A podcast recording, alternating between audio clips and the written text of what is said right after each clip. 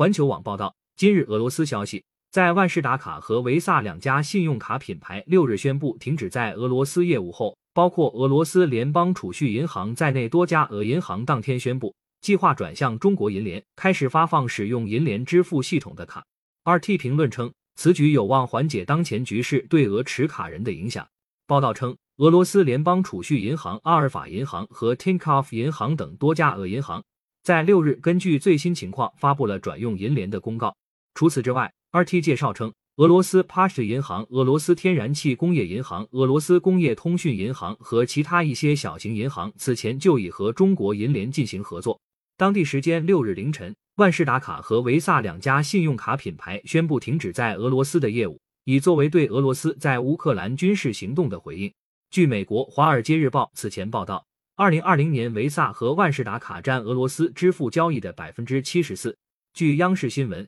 当地时间六日凌晨，万事达卡和维萨卡宣布停止在俄罗斯的业务。维萨卡称正在制定具体执行方案。俄乌局势的发酵似乎远超此前各界想象，战事持续的时间也更久，这导致此前国际油价一度突破一百美元每桶的近八年新高，金价也一度飙升至一千九百七十美元每盎司。在俄罗斯军事行动开始后，在买消息卖事实交易的驱动下，美股空头已翻多，且油价、金价也高位回落。这部分也因为美国和欧盟对俄罗斯的制裁不及市场预期，不涉及大宗商品出口以及将俄罗斯从 SWIFT 体系中移除。但似乎一切还在发酵。就在当地时间二月二十六日，美国和欧盟、英国及加拿大发表联合声明，宣布禁止俄罗斯的几家主要银行使用 SWIFT 国际结算系统。作为针对俄罗斯的最新制裁手段，同时对俄罗斯央行实施限制性措施，防止俄罗斯央行以可能破坏制裁的方式部署其国际储备。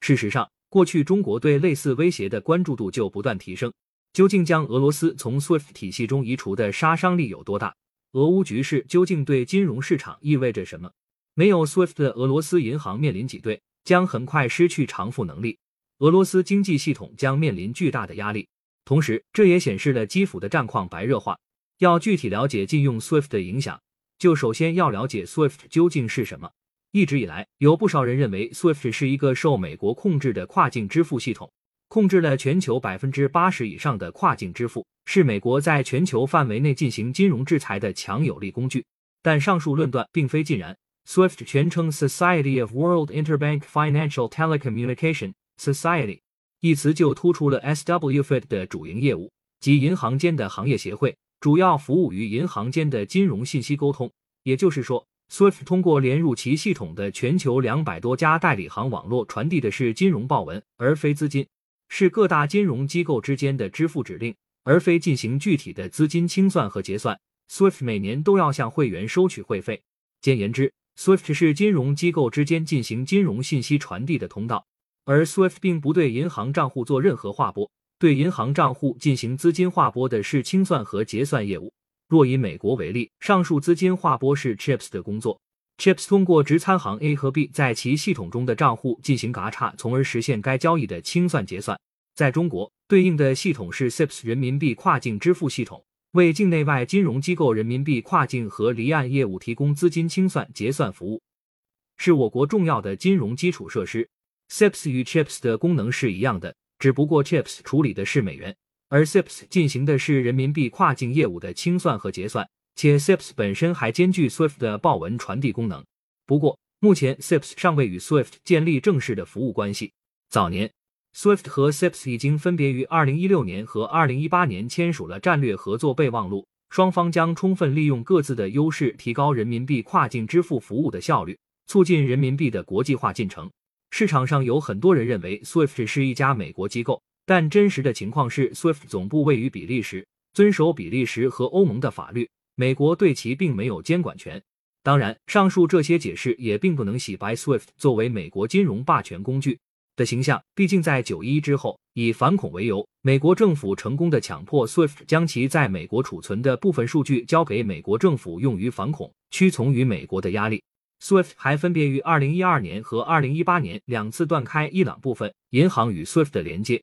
此举激起了包括欧盟在内的公共舆论极度反感。回顾二零一二年和二零一八年，二零一二年三月，SWIFT 第一次断联，并未在市场上引起很大争议。因为此次断联是基于欧盟委员会二零一零年七月出台的对伊朗的制裁要求，而欧盟委员会七月的制裁决议又是基于联合国二零一零年六月九日通过的对伊制裁决议。当然，欧盟的制裁内容比联合国决议更广泛。此次断联维持了四年。二零一六年，伊朗绝大部分银行重新连入 SWIFT 系统。第二次断联发生在二零一八年十一月。此次断联在市场及舆论中引发的争议最多。首先，此次对伊制裁是美国单方面施加，没有联合国决议，而且美国单方面退出和制裁行为遭到欧盟的极力反对。但 SWIFT 还是不得不将伊朗央行和部分银行从其系统中断联。可以说，SWIFT 是不得已而为之，而非主动配合。二零一二年十月，美国参议院通过《降低伊朗威胁和叙利亚人权法案》二零一二。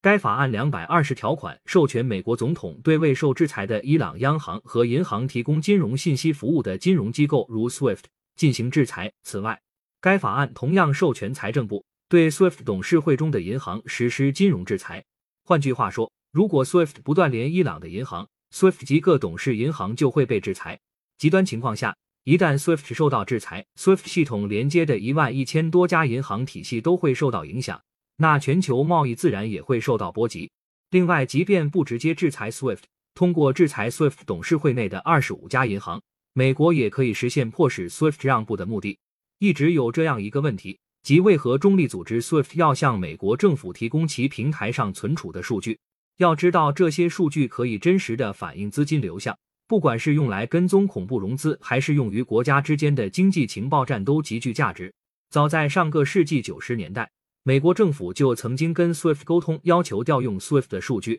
但当时 SWIFT 顶住了压力，CIA 不得不通过其他途径来监视 SWIFT 数据。但九一一之后，布什总统签署一万三千两百二十四号总统令，宣布国家进入紧急状态。此后，该总统令每年更新。根据一九七七年美国通过的《国际紧急状态经济权利法》，在总统宣布国家进入紧急状态之后，政府有权强制境内实体提供信息。美国财政部开始依次向 SWIFT 下达行政传票，强行要求 SWIFT 提交其在美国本土数据存储中心数据，以帮助美国反恐。所以，SWIFT 在美国本土存在的数据中心是 SWIFT 受制于美国法律的原因。美国的强制行为并非没有遭到抵制。关于向美国政府提交部分数据用于反恐的事情，比利时私有信息委员会进行了为期两年的调查，但最终发现 SWIFT 此举其实与联合国的多项决议是一致的，最终只能不了了之。欧盟的一个做法非常值得借鉴，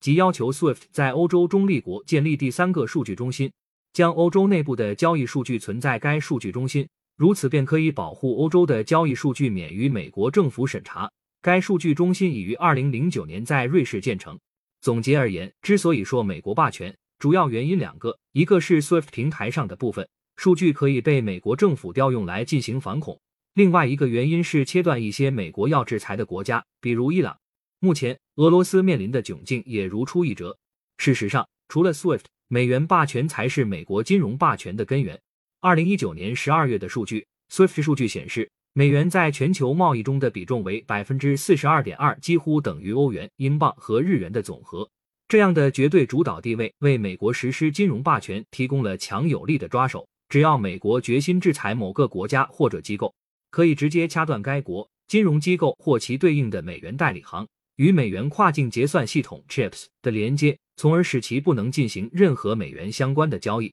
只是相比 CHIPS 在整个跨境支付链中更加后端的位置。Swift 作为一家中间机构更加直接而已。感谢收听羊城晚报广东头条，更多新闻资讯，请关注羊城派。